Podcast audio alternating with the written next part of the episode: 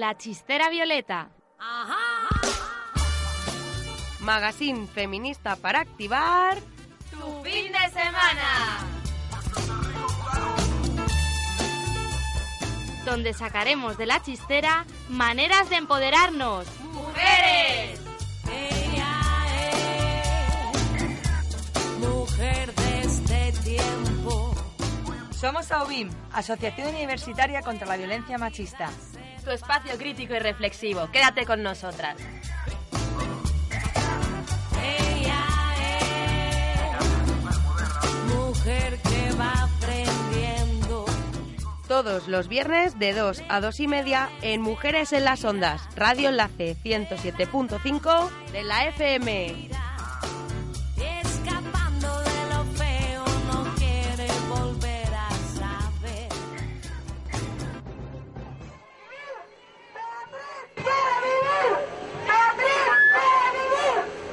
Beatriz, la joven que padece lupus y que solicitó un aborto terapéutico a la Sala de lo Constitucional, compareció ante los magistrados este miércoles para brindar su declaración sobre la petición.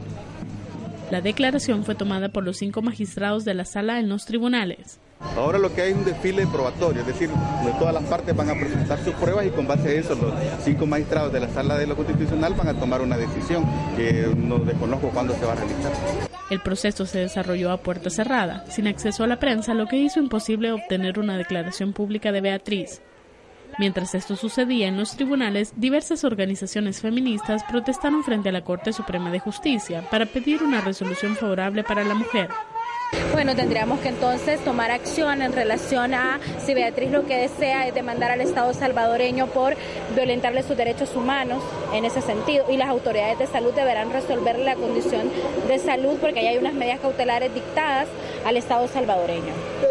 Los representantes de estas organizaciones reiteraron que el estado de salud de la joven no permite seguir con el embarazo. A la Corte Suprema de Justicia no le queda más que eh, dar, un, fallo afirma- afirmativo en este sentido. Si no lo hace, queda en evidencia que este país, que esta institución no es una institución laica. El caso se encuentra con reserva total y se espera que luego de este proceso se tenga una resolución la próxima semana. Informó para la prensagráfica.com Nancy. Muy buenos días a todas y a todos. Bienvenidas y bienvenidos de nuevo a la Chistera Violeta. Comenzamos, como no, con un caso de, de mucha importancia en estas semanas, con el caso de Beatriz, la joven salvadoreña a la que se le había prohibido abortar, pese a que su embarazo ponía en peligro su vida, como declaraban las, las asociaciones feministas de este país. Finalmente, a Beatriz se le ha producido una cesárea, ha podido salvar su vida, aunque el feto murió nada más nacer.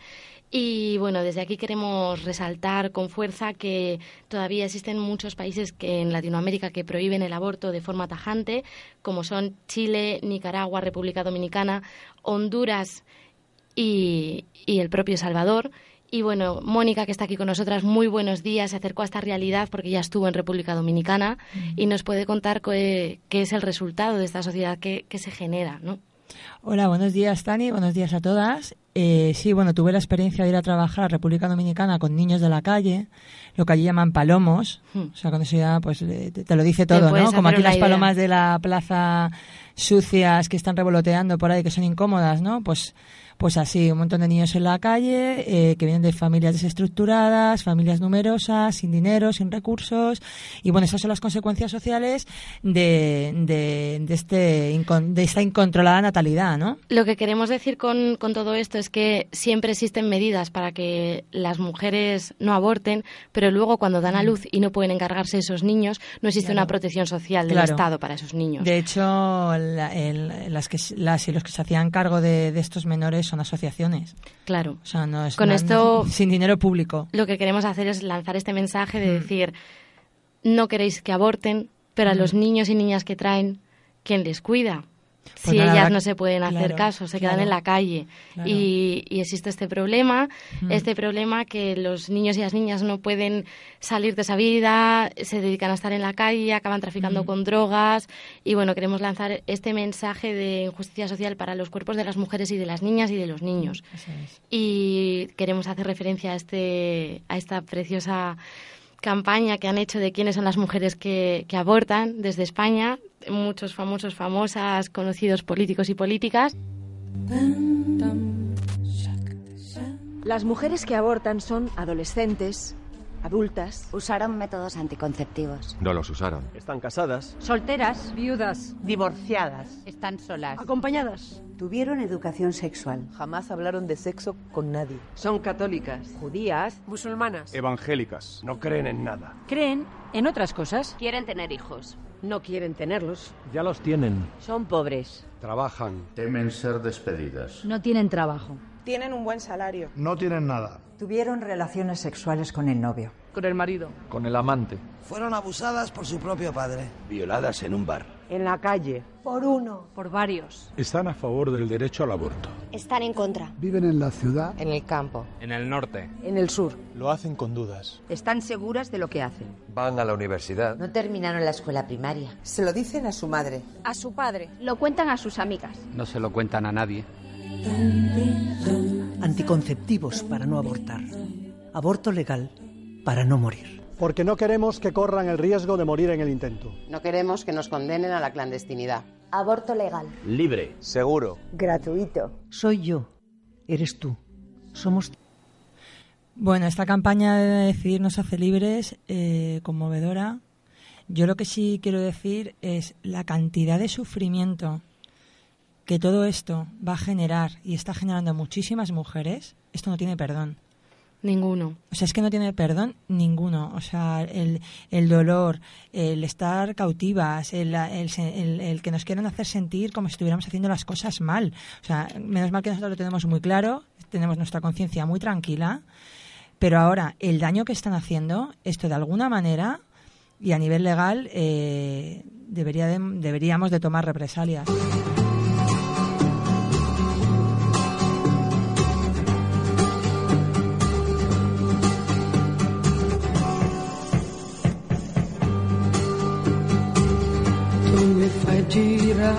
Tu mi fai girare come fossi una bambola.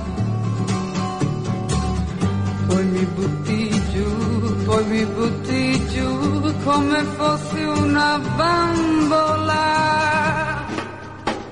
Non ti accorgi quando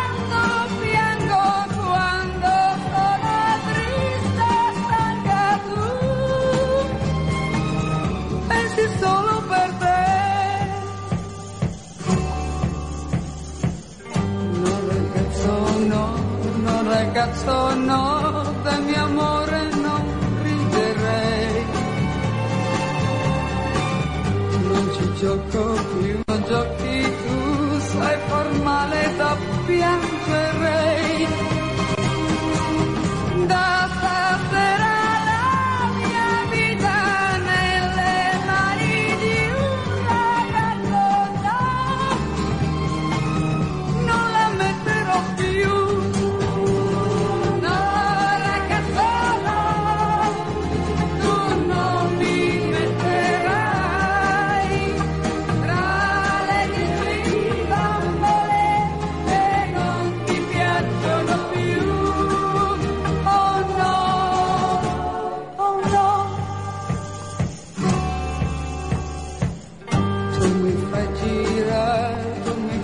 Tenemos aquí con nosotros a Pilar. Muy, muy buenos días, Pilar.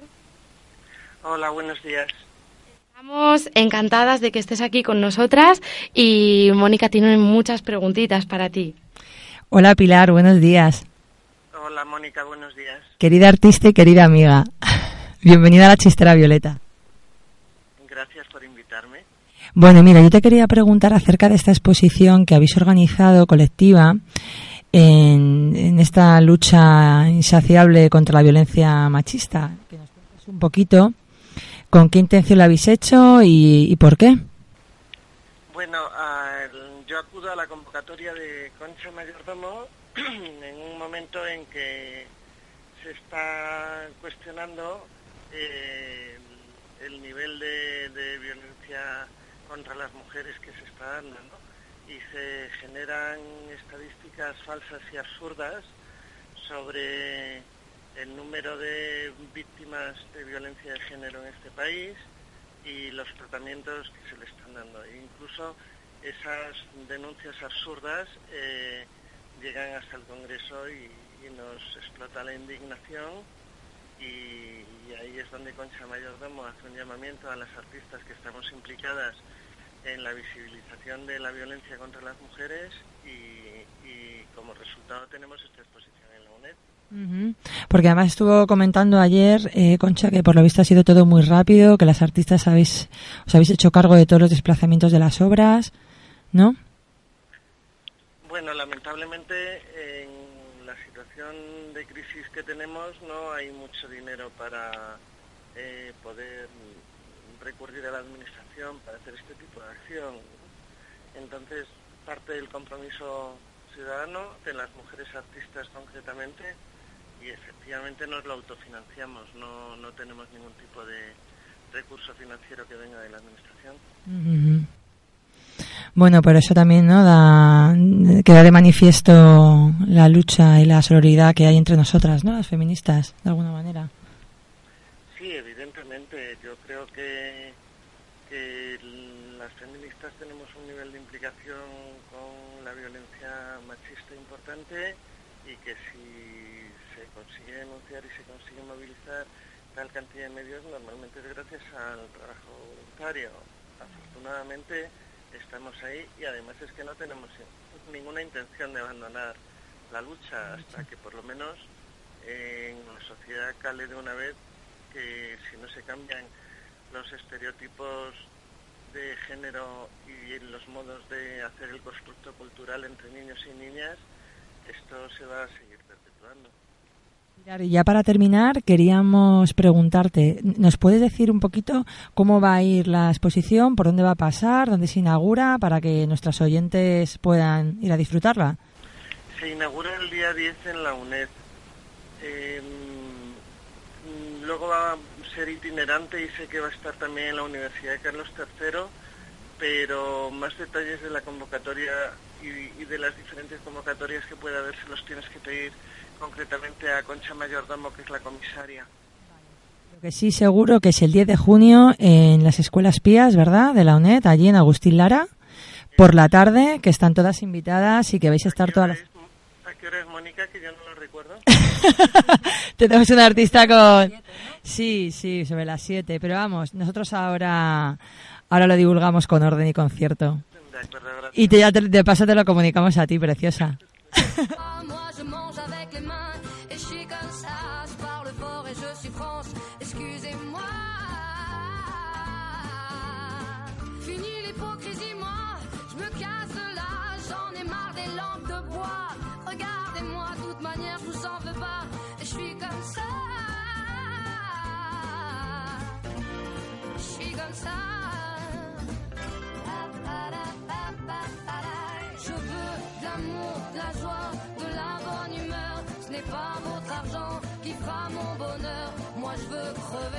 La main sur le cœur.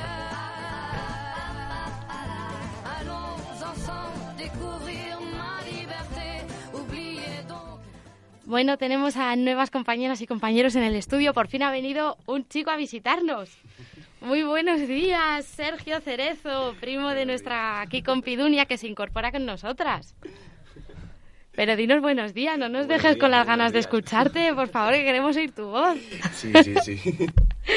Que muy buenos días, Dunia. Buenos días, Tania. Que se nos ha atrasado, que, sí, sí, sí, que se ha perdido viniendo. Malamente, es lo que tiene salir los jueves de fiesta, cariño mío.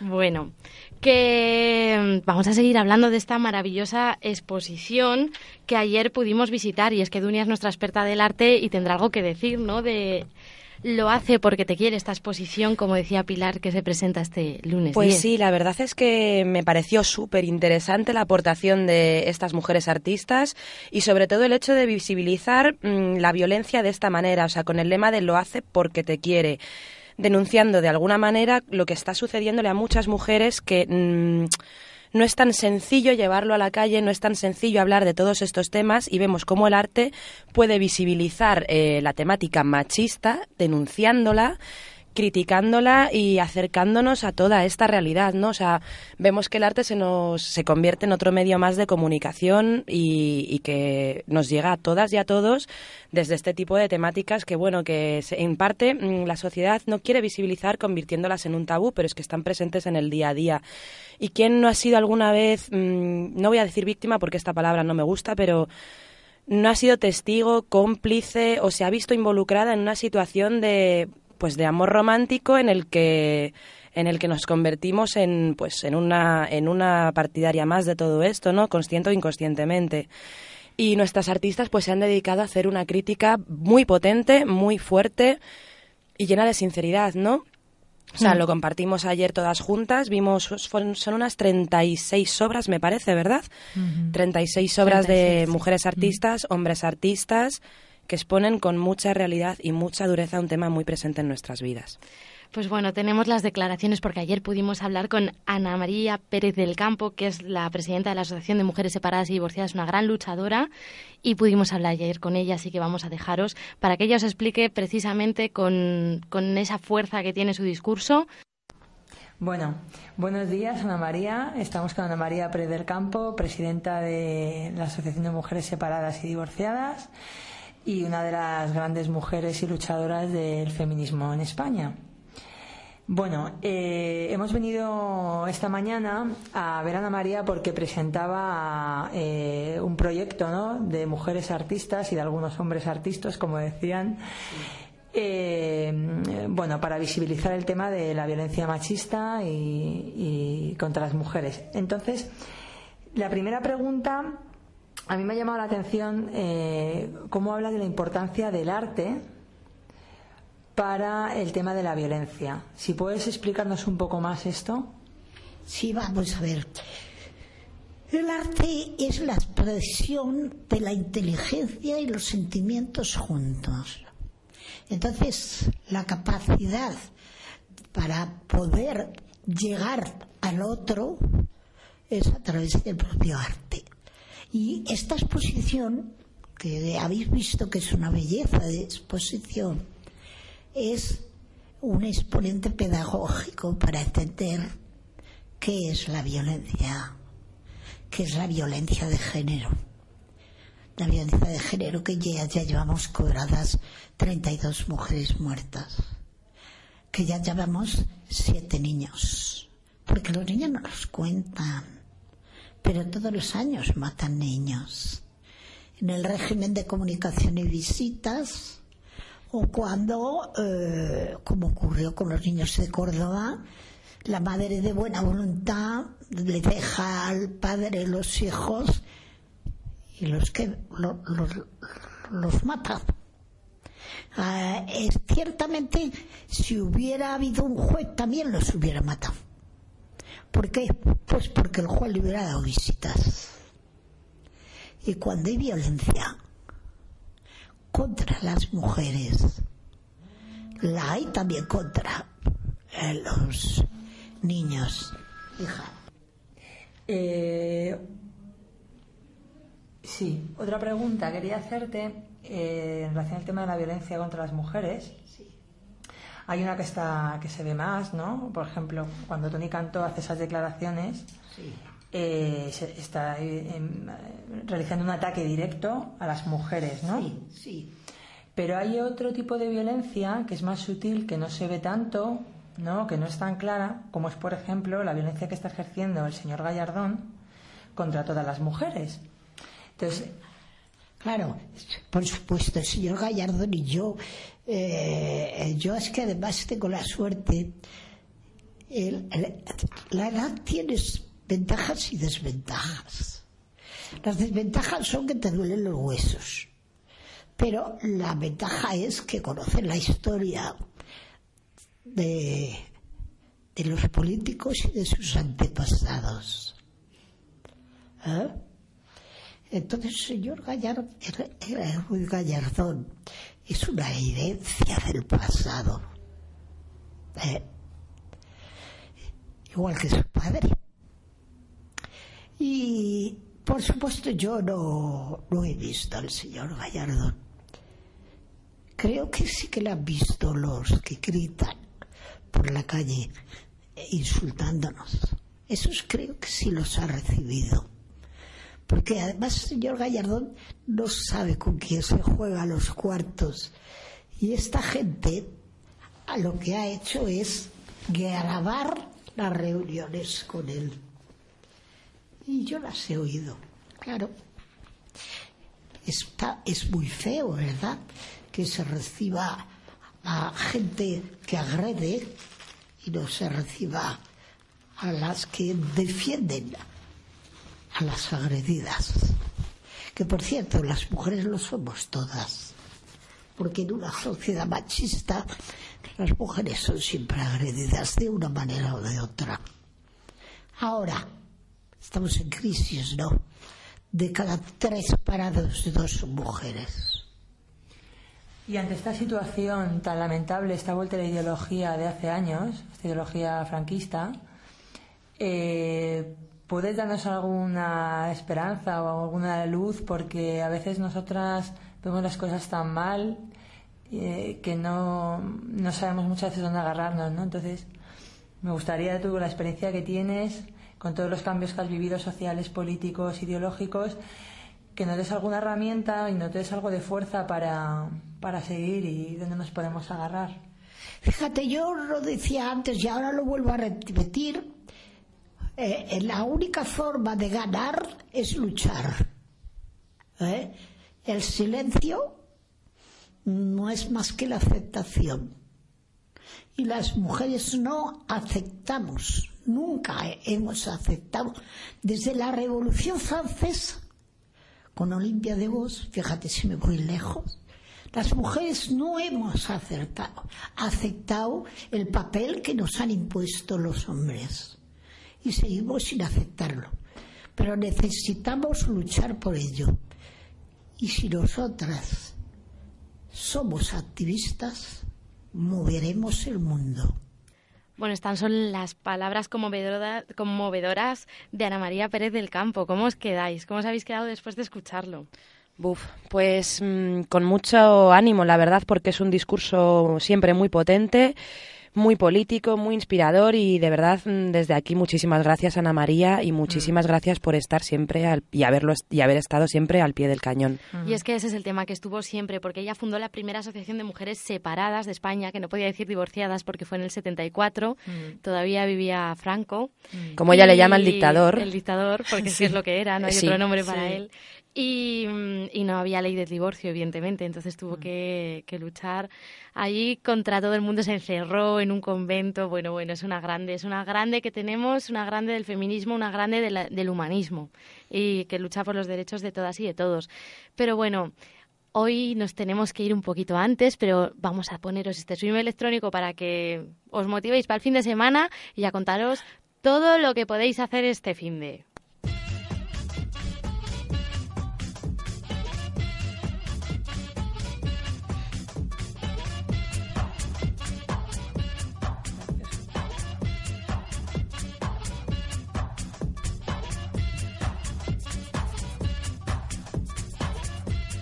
Bueno, qué ganas de bailar, ¿no? Buf, tremendas. A mí me dan unas ganas de bailar tremendas. Pero nada, que es que este fin de semana estamos en la Feria del Libro, en la plena Sí. Feria del Libro. Qué bien, qué alegría. Y en la 111 están la librería de mujeres. Y es que este viernes, o sea, hoy mismo, de 7 a 9, firma Aminta Buenaño. Y también hay litrona feminista. Sí. ¿Qué es Hombre. esto, por favor? ¡Qué alegría! Todas Viene invitadas. Ana de Miguel a hablarnos sobre prostitución. Va a haber ahí un debate detrás de la, de la 111, de la caseta 111. Y Ujú. bueno, mm, a ver qué tal, ¿no? Es, es el primer año que se hace, ¿no? La litrona feminista. Pues sí, yo creo que sí. Sí. A no ser que... Bueno, chicas, yo la verdad es que es la primera vez que tengo noticia de esto, no lo sé, os, os pregunto también a vosotras. Yo la verdad que sí, que creo que es la primera que se hace, ¿no? Bueno, sea la primera, la segunda, la- la tercera, sí. el caso que hoy, si queréis acercaros, Todas puede llevar la bebida, algo de comer, que por lo visto se puede llevar algo de comer para Sí. que los estómagos se llenen. Porque Antes la mente va a estar trabajando, la mente feminista va a estar trabajando, machete. Y bueno, también decir que mañana sábado 8 de junio, de 12 a 2, está Alicia Barlet y de 7 a 9, Ada Colau. El domingo tenemos a Rosa Regás y a Natalia San Martín de 7 a 9 de la, na- de la noche, de la tarde. Y que, bueno, la semana que viene también será Litrona Feminista, pero eso os lo contaremos en otro programa. Así que esperamos veros a todas y a todos ahí hablando sobre prostitución con Ana de Miguel, que es otra grande. Sí, y del feminismo, sí. es otra grande del feminismo en España. Y bueno, pues también que este lunes todas y todos a las 7 en, en la exposición. ¿Cómo, ¿Dónde era la calle, Dunia? Que tú eres No me una acuerdo crack de la para esas calle. cosas. Bueno, yo os digo, es que- es en la Plaza Agustín Lara, en, en las Las escuelas, escuelas pías pías. de la UNED. Ah, vale. Vale. Y ya sabéis que es se una llama- biblioteca preciosa, por Sí. cierto, las y los que estáis de exámenes, aprovechar, acercaros porque es totalmente inspiradora. Se llama Lo hace porque te quiere, como hemos dicho, y desde aquí os invitamos tanto a la litrona feminista como a la Feria del Libro, como a... A que paséis un buen fin de semana. Sí. Y- O- sí, sí. di, Que os, dejamos con un, que os dejamos con un temazo. Os vamos a dejar con un temazo, pero bueno, Sergio, dinos adiós por lo menos, ya que no te hemos dejado hablar. Encantado de compartir este ratito con vosotros. Encantadas nosotras de que estés Seguir, seguir luchando, ¿eh? otro día. Hombre, seguiremos y seguiréis con nosotras. Todos, todos, todos tenemos que seguir luchando. Pues Sí, muy eso bien, es. toda la razón. A ver si otro día puedes venir y hablar más, que es que este día hemos teníamos tantas entrevistas, pero bueno, desde aquí muchísimas gracias a ti por venir y muchísimas gracias a todas y a todos los colaboradores. Gracias, Tania. Un saludito. Besitos. Besos y buen fin de.